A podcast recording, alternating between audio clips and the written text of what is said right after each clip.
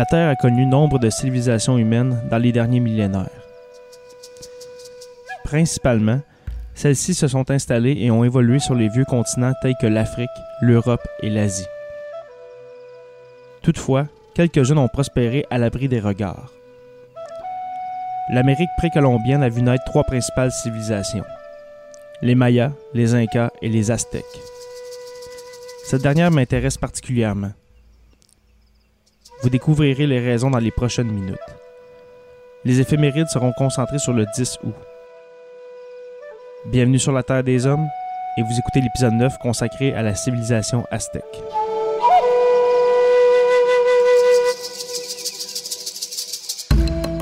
Quand les Espagnols abordèrent pour la première fois le continent américain, ils entendirent parler d'un empire tout-puissant, à la fois craint et haï, et qui tenait tous les peuples sous sa loi. Cet empire avait son centre derrière les montagnes, dans la lointaine vallée de Mexico. C'est lui que les conquérants allaient combattre et détruire. Ils furent si impressionnés, émerveillés même par sa puissance et ses réalisations, qu'ils eurent tendance à attribuer aux Aztèques tout ce qu'ils voyaient. Ceux-ci n'étaient pourtant que les derniers venus. Ils appartenaient à une puissance jeune, héritière d'un long passé, et qui n'était arrivée à l'hégémonie que depuis peu, grâce à une politique de conquête et d'expansion. Pour tenter de comprendre l'aventure aztèque, il faut rappeler brièvement le passé mexicain, où l'on peut très sommairement distinguer quatre grandes périodes. Tout d'abord, l'époque pré-céramique. Dans une première phase, que l'on peut dater de 15 000 à 1500 avant Jésus-Christ, le pays a sans doute été peuplé de tribus nomades de chasseurs-collecteurs à l'outillage lithique très restreint, suivant l'immigration du gibier et se nourrissant des plantes trouvées en chemin. Ils ignoraient la céramique et se réfugiaient dans des abris naturels. Ensuite vient l'époque préclassique ou formative. La phase précédente se termine avec l'apparition de l'agriculture, en particulier la culture du maïs, qui change les conditions de vie. Les nomades se fixent, les premiers villages d'agriculteurs apparaissent, la population croît. Ces sédentaires construisent les premiers temples et rendent un culte aux dieux et aux déesses de la fertilité, parmi lesquels commencent à s'imposer certains dieux du panthéon ultérieur, comme Uhu-Théolt, le vieux dieu, le dieu du feu. Cette phase s'étend approximativement de 1500 avant Jésus-Christ à 300 après Jésus-Christ. La troisième époque est l'époque classique. La stabilité nouvelle des conditions de vie engendre ce que l'on nomme les grandes civilisations de l'époque classique. Sur l'ensemble du territoire naissent de grands centres religieux qui indiquent l'existence d'un clergé et d'une hiérarchie déjà très développée. Citons par exemple Teotihuacan, dans les hautes terres, Monte Alban, qui est Oaxaca, et Altenyin, qui est Veracruz. Tous ces sites ont un caractère commun. S'ils constituent des lieux de culte bâtis autour des sanctuaires, ils s'associent également à la naissance du phénomène urbain. L'épanouissement de ces cités a pour corollaire celui de l'art, qui atteint un très haut degré de raffinement. Pour des raisons qui restent encore à expliquer, la plupart de ces grandes cités connaissent un déclin brutal aux alentours de l'an 900 de notre ère. Finalement vient l'époque post-classique. Avec l'effondrement de ces centres religieux, une nouvelle ère commence. Pendant que s'établissaient à l'époque précédente des civilisations déjà très avancées, des chasseurs-collecteurs vivant selon un mode de vie très rudimentaire continuaient à errer dans les plaines désertiques du Nord. Ces nomades appartenaient à la famille linguistique Uto-Azteca. Au moment du déclin des puissances urbaines, ils commencèrent à envahir les zones centrales, plus riches et plus civilisées. La première vague d'envahisseurs est représentée par les Toltecs, qui fondent leur propre ville, la légendaire Tula, dans l'actuel état de Hidalgo, en 980 de notre ère. Des deux groupes ethniques composant la tribu, l'un formé de noyaux antérieurs plus civilisés, l'autre des nouveaux venus barbares, devait naître l'une des civilisations les plus brillantes d'Amérique, dont les souverains futurs, aztèques en particulier, se diront toujours les dépositaires. Des luttes internes obligent Quetzalcoatl, roi prêtre de Tula, à s'enfuir vers le Yucatan. Nous verrons plus loin son rôle historique. D'autres vagues de barbares se succèdent et luttent en vue de l'hégémonie. Ce sont les Otomis, les Tépanèques et surtout les féroces Chichimecs. Les tribus Chichimec qui envahirent la vallée de l'Anahuac étaient, selon la légende, au nombre de sept. L'étymologie de leur nom est controversée, signifiant peut-être lignage de chien. L'une de ces sept tribus avait continué son chemin vers l'est, vers Tlaxcala. Les autres s'étaient fixés sur le plateau central. Là, les Chichimecs rencontrent des peuples sédentaires, ayant déjà atteint un degré de culture bien supérieur, connaissant l'agriculture, modelant la céramique la plus fine. Il s'agit des derniers rameaux des peuples ayant exercé l'hégémonie dans le passé, genre de Teotihuacan à Azcapotzalco, de Tula à Calhuancan, qui doivent alors affronter ces barbares nouveaux venus, héritiers des cultures du désert, vivant à moitié nus, ayant une organisation sociale très rudimentaire. Mais ce sont des peuples vigoureux, avides de terre et de stabilité d'abord, puis de conquête et d'expansion. Parmi ceux-ci, la petite tribu des Aztèques va jouer un rôle prépondérant. La chute de Tula, que l'on date de 1168, aura une conséquence importante. Une petite tribu chichimèque se met en marche. Les hommes quittent leur ville, Aztlan, que l'on localise aujourd'hui dans l'état de Nayarit, où ils ont passé mille ans, et partent vers le sud.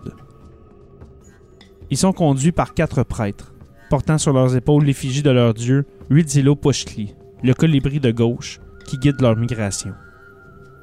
Le destin de cette tribu est étrange et fascinant.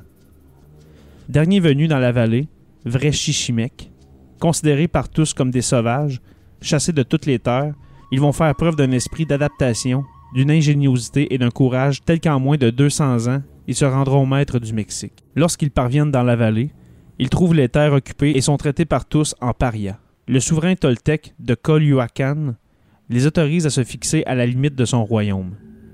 Il utilise ses chasseurs comme serfs sur ces terres et les condamne à une vie misérable. Cependant, au bout d'un certain temps, il donne sa fille en mariage au jeune chef aztèque Nopalzin, et celui-ci promet de traiter la princesse comme une déesse. Promesse qu'il accomplira en faisant tuer et écorcher la princesse pour la transformer en déesse guerrière. Les Aztèques sont à nouveau chassés. En 1345, s'accomplit la prophétie de leur dieu Huitzilopochtli, qui les soutenait dans leur longue marche. Leur migration devait s'arrêter le jour où ils verraient un aigle, debout sur un cactus, dévorant un serpent. Cette vision, qui est aujourd'hui l'emblème du Mexique, leur apparaît enfin dans un petit groupe d'îlots inhospitaliers, perdus au milieu des marécages de la côte ouest de la grande lagune de Texcoco. C'est là qu'ils se fixent, créant une pauvre petite bourgade au milieu des roseaux, qui allait devenir la plus belle ville du monde leur vie reste précaire. Ils se nourrissent de ce que fournit le lac, poissons, couleuvres, etc., et chassent le petit gibier. La misère les contraint à se louer comme mercenaires à la plus grande puissance alors établie, celle des Tozozomoc, souverains tépanèques d'Azcapotzalco, qui leur assure en échange une certaine protection. Mais les choses changent sous son successeur, le cruel tyran Maxcla. Sans doute conscient du danger grandissant que représente cette tribu, Maxla fait tout pour opprimer les Aztèques et essaye d'écraser leur puissance naissante. Mais dans la lutte, les Aztèques auront l'avantage, et la défaite Tepanec marque un tournant de l'histoire mexicaine. Avec Itzcoatl, leur souverain, et Tlaquelel, son conseiller, l'ordre aztèque commence à régner. Tlaquelel fut en effet un homme politique d'une valeur exceptionnelle et d'une grande lucidité. Il survivra à trois souverains et orientera tout l'avenir de son peuple. Sur le plan intérieur, ces réformes dans le domaine juridique et administratif permettront la mise en place de l'énorme machine nécessaire à la bonne marche de l'Empire. Il pourra ainsi, grâce à un système de prévoyance, lutter contre une disette qui s'abattra sur le pays. La grande idée politique de Tlakalel sera de réorganiser entièrement l'histoire pour la rendre conforme à la mystique de son peuple. Les Aztèques sont le peuple élu de Huitzilopochtli, créé pour le nourrir et faire vivre le monde. C'est ainsi qu'il détruira les archives des autres tribus qui ne faisaient pas la part assez belle à la vocation aztèque. Sur le plan extérieur, une politique de conquête s'élabore, qui tend à reculer les frontières de la domination aztèque. Pratiquement, à part quelques régions qui résistèrent toujours à la pression aztèque, comme Tlaxcala, le Michoacán et une certaine partie de la zone maya, tout le pays jusqu'au Guatemala actuel subit l'invasion de ce peuple guerrier. C'est de ce moment que date la Triple Alliance qui unissait Mexico-Tenochtitlan à ses cités sœurs de Texcoco et de Tlacopan, alliance au sein de laquelle Mexico aura toujours la prédominance. Sous le règne de Motecuzoma, naquit également une institution très curieuse, Xochi Yaoyolt, la guerre fleurie, qui était en fait une sorte d'alliance entre tribus mexicaines pour procurer des victimes destinées aux dieux. On ne peut en effet comprendre le destin de ce peuple sans connaître les grandes lignes de sa religion. On l'a dit, les Aztèques se considéraient comme le peuple élu du soleil, chargé d'en assurer la marche en le nourrissant. Un mythe de la création éclaire cette idée. Au commencement du monde, tout était sans vie, noir, mort. Les dieux se réunirent dans les ténèbres à Teotihuacan et se demandèrent qui aura la charge d'éclairer le monde. Deux dieux se proposèrent. Au moment de se jeter dans le brasier, l'un des deux hésita, recula. Il devint la lune. L'autre, un petit dieu humble et pauvre, sans doute représente-t-il la tribu à ses humbles débuts, s'y jeta sans hésiter. Il devint le soleil. Mais les astres étaient morts. Ils ne bougeaient pas dans le ciel. Tous les autres dieux présents décidèrent alors de se sacrifier pour les nourrir. Et la nourriture qui leur était nécessaire, c'était l'eau précieuse, le sang. C'est ainsi que les hommes se trouvent obligés de recommencer éternellement le sacrifice divin et s'estiment responsables de la marche du monde. Le trait de la religion aztèque qui frappa le plus les conquérants et qui explique la violence de la répression contre l'idolâtrie est justement cet extraordinaire fleuve de sang dans lequel baigne le Mexique. Plus la tribu prenait de l'importance, plus grand il semblait son rôle historique et plus les sacrifices humains se multipliaient. Sous le règne du sixième roi aztèque, Ahuitzolt, on procédait à la rénovation du grand temple de Mexico Tenochtitlan. On a évalué à 20 000 le nombre des prisonniers de la guerre fleurie. Les canaux de la ville charriaient le sang. Toutes les formes de sacrifices étaient pratiquées. Pendaison, crémation, sacrifice par les flèches, etc. Mais les plus fréquentes étaient l'arrachement du cœur sur la pierre de sacrifice et le sacrifice gladiatoire. Celui-ci consistait pour un prisonnier armé seulement de bois et lié par un pied à combattre contre des guerriers aigles ou jaguars en armes. Il semble que ces sacrifices aient été acceptés par les futures victimes. Le genre de vie qui les attendait dans l'autre monde dépendait, en effet, non de leur mérite, mais de leur trépas. Et ils n'étaient morts plus glorieuses, destin plus noble que de nourrir au combat ou au sacrifice. Les guerriers devenaient alors compagnons de l'aigle, c'est-à-dire du soleil, qu'ils avaient nourri de leur sang et qu'ils allaient accompagner dans sa course jusqu'au zénith. Là, leur cortège était relayé par celui des femmes mortes en couche, considérées elles aussi comme des guerriers ayant bien combattu. Si les formes de sacrifice étaient multiples, c'est qu'ils s'adressaient à des dieux différents. La religion aztèque est remarquable par son polythéisme illimité. Les Aztèques ne tuaient jamais un dieu conquis, mais l'adoptaient dans leur panthéon, essayant de faire coïncider sa personnalité avec celle d'un ou de leurs dieux. S'ils n'y parvenaient pas, ils lui rendaient un culte dans un temple particulier, réservé à ses dieux conquis. Le calendrier et la soumission au livre du destin. Les Aztèques étaient héritiers d'un long passé, et comme leurs prédécesseurs et leurs voisins Olmec ou Maya en particulier, ils accordaient une importance extrême à l'astronomie. Dans leur Calmecac, sorte de collège religieux, les prêtres étudiaient l'année divinatoire et donnaient à chaque date ou à chaque événement sa place dans le réseau d'influence divine, d'appartenance, d'orientation de l'univers profondément imbus de la certitude de la précarité du monde et du bon vouloir divin, ils accordaient la plus grande importance au tonal à Malte, ces livres du destin, où étaient consignés les jours, les dieux auxquels ils appartenaient, etc. Leur astronomie atteignait un grand degré de raffinement. Le calendrier embrassait un cycle de trois années, une année divinatoire de 260 jours, une année solaire de 360 jours, plus cinq jours néfastes, les Némontimi sans signe, et une année vénusienne de 560 jours. Quant à leur écriture pictographique, elle était, au moment de la conquête, en pleine évolution. Nous avons conservé de magnifiques livres, peints sur papier d'agave ou sur peau de cerf, des calendriers, des rôles des tribus et des documents historiques racontant l'histoire du peuple de Huitzilopochtli et de ses migrations. La ville de Tenochtitlan. Il faut en effet mesurer le chemin parcouru en moins de 200 ans par ces sauvages lacustres. Au moment où Cortés parvint à Mexico en 1519, il fut émerveillé des beautés de la ville, qu'il décrivit dans une lettre à Charles Quint comme la plus belle ville du monde, une nouvelle Venise.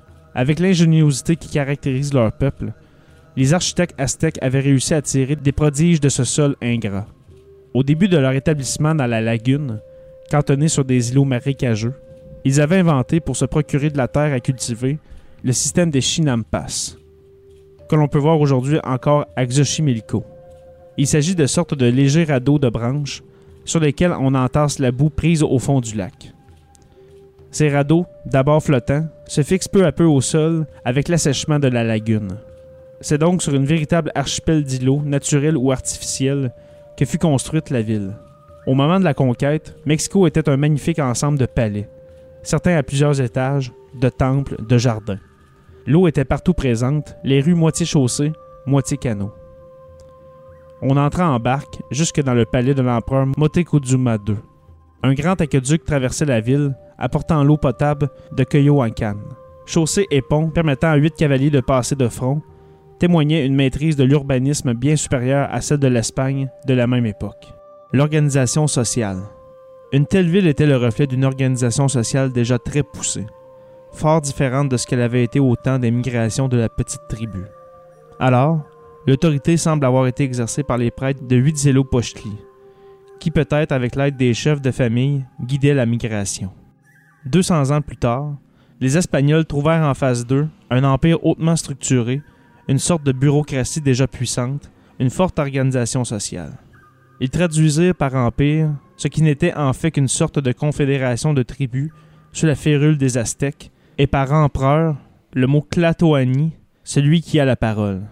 Le Tlatoani n'était pas un chef héréditaire, il était élu, ou plus exactement choisi à l'intérieur d'une même famille comme étant le plus digne d'exercer le pouvoir. Les querelles de succession au sein des familles princières prouvent que la notion de pouvoir héréditaire était en voie de stabilisation. Toute l'organisation sociale, d'ailleurs, subissait des transformations. Au-dessous de l'empereur, les Tekuchtli, les seigneurs et les prêtres, seule classe sociale dispensée de l'impôt. Le clergé, très nombreux et de plus en plus puissant, avait à sa tête les prêtres des deux temples jumeaux de Huitzilopochtli, dieu tribal des Aztèques, dieu de leur vocation guerrière, et le Tlaloc, le vieux dieu de la pluie des agriculteurs sédentaires. Les Tekuchtli acquéraient généralement cette dignité au combat. En effet, la noblesse n'était pas encore héréditaire et seuls les mérites permettaient d'accéder aux honneurs. Dans un peuple si profondément attaché à une mystique guerrière, il est normal que le courage ait représenté la source des dignités. Tout guerrier ayant fait quatre prisonniers était couvert d'honneur et de biens. Celui qui ne se distinguait pas au combat était destiné à rester toute sa vie Machi Wali, homme du commun. À la fin de cette période, une évolution se fit sentir. Les fils des hommes qui s'étaient distingués furent reconnus dès leur naissance. Pili, ce qui signifie prince. La plus grande partie de la population était composée des Machiwali, les hommes du peuple, redevables de l'impôt, soumis aux corvées. La ville de Tenochtitlan se composait de Kalpuli, sorte de quartier, ou plutôt d'unité territoriale, héritage probable des anciens clans. En se mariant, chaque homme recevait une parcelle de son Kapuli à cultiver. Certaines catégories sociales jouaient cependant un rôle privilégié. Les marchands, Pochteca, qui représentent l'une des institutions les plus étonnantes de l'ancien Mexique et dont l'origine paraît remonter à la plus haute antiquité. Ils sont à la fois des trafiquants, chargés de parcourir l'Empire en rapportant des marchandises précieuses, comme de l'or, des plumes de quetzal, coton des terres chaudes, nourriture raffinée, pour la cour de l'empereur mais ils sont aussi des espions, voyageant jusqu'aux limites de l'Empire, observant pour le compte de Motecuzuma ce qui se passe dans les provinces. Ils sont en outre des agents provocateurs, et leur rôle à l'arrivée des Espagnols sera très important. En fait, ils représentent l'avant-garde de la conquête militaire aztèque, une classe sociale dont l'importance va en croissance. Une autre catégorie, celle des artisans, joue un rôle privilégié. Nous avons vu les Aztèques se réclamer d'une filiation toltèque, ce peuple civilisateur par excellence, qui les avait précédés et qui, disait-on, sous la conduite de son roi prêtre Quetzalcoatl, avait inventé les arts et les techniques. On donnait aux artisans d'art, orfèvres, tisserands, plumassiers, etc., le nom de Tolteca, reconnaissant ainsi leur origine. Chaque catégorie d'artisans avait ses quartiers, ses temples, ses dieux, ses fêtes propres. Artisans et marchands étaient organisés en véritables corporations. La découverte majeure du Templo Mayor. En mai 1978, s'est produite la découverte qui a relancé les recherches archéologiques sur les Aztèques. Avant cette date, nos connaissances sur ce peuple étaient issues de rares fouilles scientifiques et de découvertes accidentelles, mais surtout des descriptions dues aux chroniqueurs de la conquête, dont les récits minutieux n'avaient pu être vérifiés jusqu'à présent. Des ouvriers de la compagnie d'électricité réalisaient une intervention dans le sous-sol du centre de Mexico, quand ils trouvèrent une énorme monolithe circulaire qui s'est avérée être la représentation de Koyol Soki, déesse lunaire. Un mois plus tard, les autorités ont mis en place le projet du Templo Mayor. L'équipe de chercheurs qui y collabora pendant cinq ans était constituée d'archéologues, d'anthropologues, de biologistes, de chimistes et d'historiens. En 1991, dans ce même esprit d'interdisciplinarité, le programme d'archéologie urbaine, le PAU, a permis l'obtention d'un nombre important de données conduisant à une meilleure connaissance de l'enceinte sacrée des Aztèques. D'après les calculs démographiques, Tenochtitlan, l'ancienne capitale de l'Empire, comptait 250 000 habitants à l'arrivée des Espagnols. Le centre, au cœur duquel se trouvait le Templo Mayor, était occupé par la partie sacrée de la ville, insérée entre les demeures princières. Le tout étant entouré des différents quartiers de la cité. Cet ensemble préhispanique se trouve recouvert par l'actuel centre de Mexico, ville qui, avec ses 20 millions d'habitants, est l'une des plus complexes du monde. Le centre est lui-même considéré comme historique, car il contient des édifices coloniaux d'une grande valeur, qui par ailleurs s'enfoncent de plusieurs centimètres par an à cause de la nature marécageuse du sous-sol. Cela donne une idée de l'énorme défi qu'implique une fouille archéologique en plein centre-ville. Les fouilles autour du Templo Mayor ont mis au jour l'existence de sept phases de construction. Matos Moctezuma. La première n'a pu être dégagée par les archéologues, car elle se trouve juste sous le niveau phréatique de la ville, mais on connaît son existence par le récit de Diego Duran. Le Templo Mayor, dont la partie inférieure se trouvait aussi sous les eaux, mesurait alors 15 mètres de hauteur. Les sanctuaires de Tlaloc, dieu de la pluie, et de Huitzilopochtli, dieu du soleil et de la guerre, se trouvaient au sommet. Pendant la phase 3, l'édifice s'agrandit de façon considérable, ce qui, d'après les archéologues, implique le concours d'une main-d'œuvre nombreuse pour optimiser les tribus en espèces obtenues des communautés assujetties. Une fois encore, c'est un glyphe qui indique 1431 comme date de construction. L'Empire aztèque atteint son apogée pendant la quatrième phase, vers 1454. Elle se caractérise par la richesse de l'édifice et celle des offrandes provenant de contrées lointaines comme le Guerrero et la région de Oaxaca, dans le sud-est mexicain. La phase 4B, marquée par les nombreuses conquêtes aztèques, est datée de 1469, comme l'indique un glyphe. La façade principale fut reconstruite et le monolithe de Koyolsuski placé en face de l'escalier menant au sanctuaire de Huitzilopochtli. C'est pendant cette phase que les offrandes sont les plus riches et les plus variées, tant par la valeur des objets que par l'exotisme des animaux sacrifiés. Le Templo Mayor symbolise alors le contrôle militaire Tenoka. De la phase 5, vers 1482, seule subsiste une partie de la plateforme principale. À cette époque est édifiée au nord la Maison des Aigles, pendant la phase 6, datée de 1486, l'édifice fut amplifié de façon considérable, ce qui va de pair avec la construction de bâtiments voisins. La septième phase fut connue des Espagnols qui entreprirent ensuite la destruction du temple.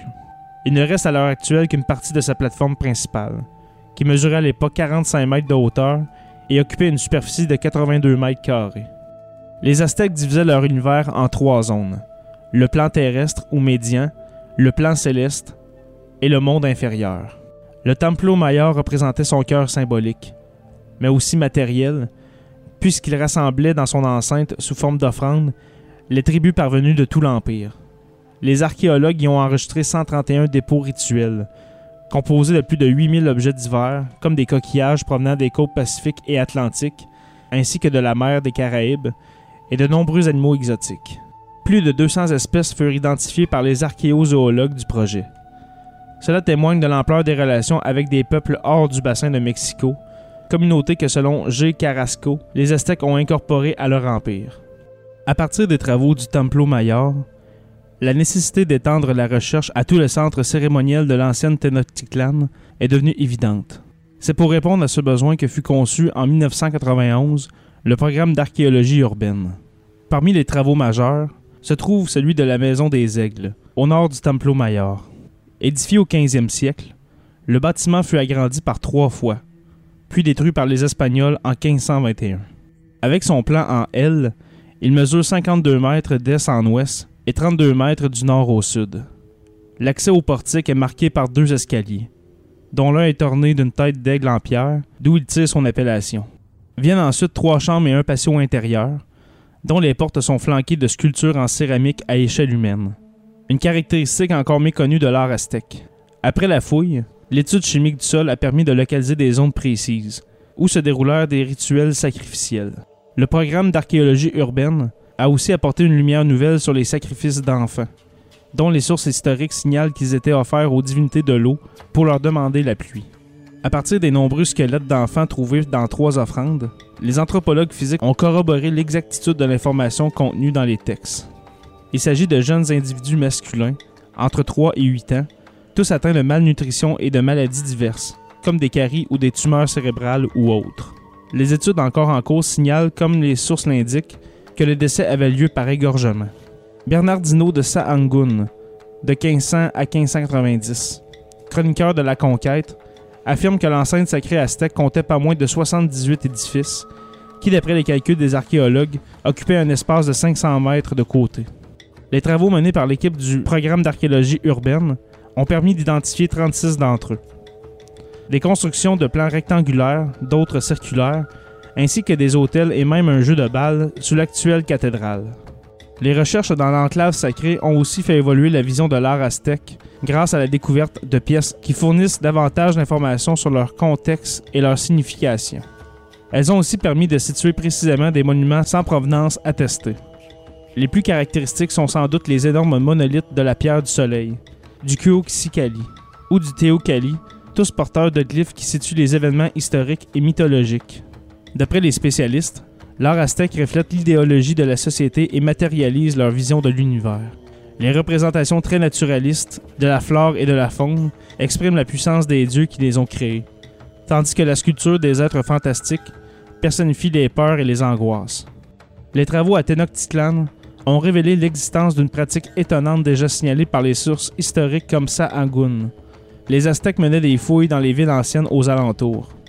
D'après Leonardo Lopez Luyan, leur but était de récupérer des objets précieux, éléments architecturaux, sculptures et ossements, pour en faire des offrandes dédicatoires et funéraires. Ces mêmes éléments étaient imités par les artistes qui ajoutaient de nouveaux attributs iconographiques ou modifiaient l'apparence des pièces, en les recouvrant de peinture ou de bitume. Cette réinterprétation du passé coïncide avec la période d'expansion maximale de l'Empire aztèque, qui comptait par cette pratique justifier sa nouvelle position dominante en Mésoamérique. C'est ce qui complète la première partie. On se dirige vers les éphémérides. Tu veux participer à l'évolution de Production Podcast? Deviens partenaire et contacte les Productions Podcast en visitant la page Facebook Production avec un S, Podcast, P-O-D-C-A-S-S-E ou écris-nous à podcast à commercial iCloud.com. Fais partie de l'aventure Production Podcast. Pour plus de détails, visite podcast.com.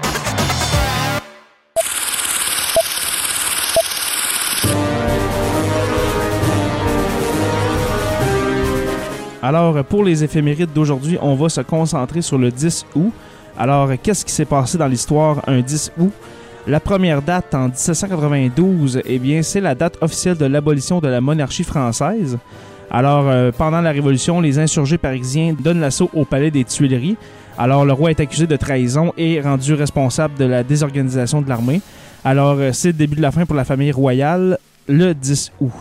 Ensuite, le 10 août 1914, c'est la bataille des frontières, comme on l'a appelé. Alors, euh, supposant que l'Allemagne ne violera pas la neutralité belge, l'armée française s'est déployée en Alsace et en Lorraine sur la frontière franco-allemande. Dans le fond, après l'offensive allemande en Belgique, la bataille s'étend aux Ardennes, à la frontière franco-belge.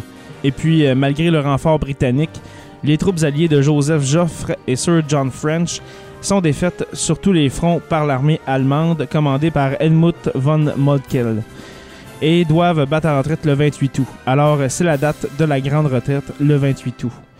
Ensuite, nous avons le 10 août 1920. Alors, c'est la date officielle de la fin de l'Empire ottoman. Alors, l'Empire ottoman, allié de l'Allemagne pendant la Première Guerre mondiale, signe la paix à Sèvres, qui se trouve en Haut-de-Seine.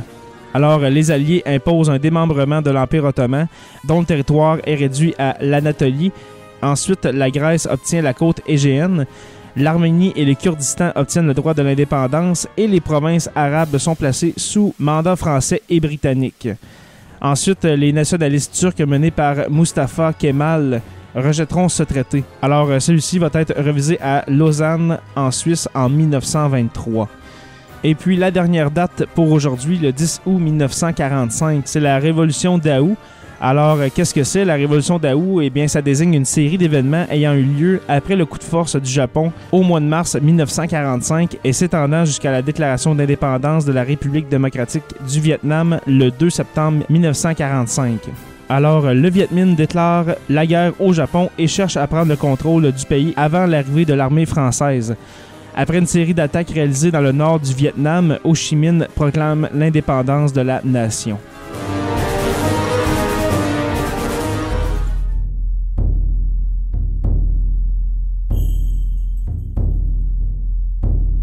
C'est ce qui me fin à l'épisode 9 de Sur la Terre des Hommes.